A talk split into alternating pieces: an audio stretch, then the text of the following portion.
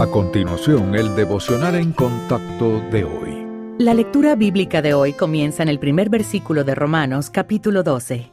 Así que, hermanos, os ruego por las misericordias de Dios que presentéis vuestros cuerpos en sacrificio vivo, santo, agradable a Dios, que es vuestro culto racional. No os conforméis a este siglo, sino transformaos por medio de la renovación de vuestro entendimiento, para que comprobéis cuál sea la voluntad de Dios, agradable y perfecta. Digo, pues, por la gracia que me es dada, a cada cual que está entre vosotros, que no tenga más alto concepto de sí que el que debe tener, sino que piense de sí con cordura, conforme a la medida de fe que Dios repartió a cada uno. Cuando alguien pone su fe en Jesucristo y se convierte en creyente, es santificado, es decir, apartado para el propósito de Dios. A diferencia de la salvación que tiene lugar en un instante, la santificación es un proceso que dura toda la vida.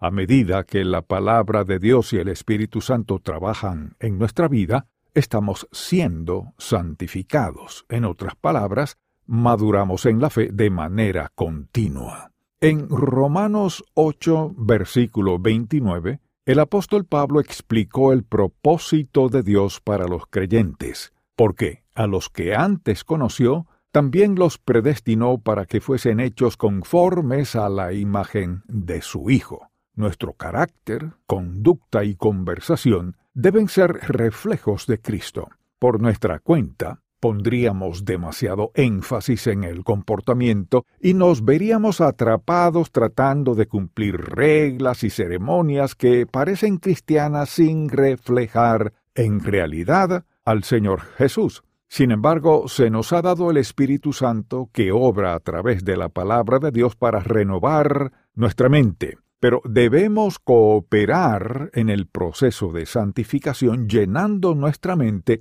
con lo que enseña la Biblia. Jamás seremos perfectos en este mundo, pero el Señor nos muestra cómo pensar y actuar para que podamos vivir de una manera digna de la vocación con que hemos sido llamados.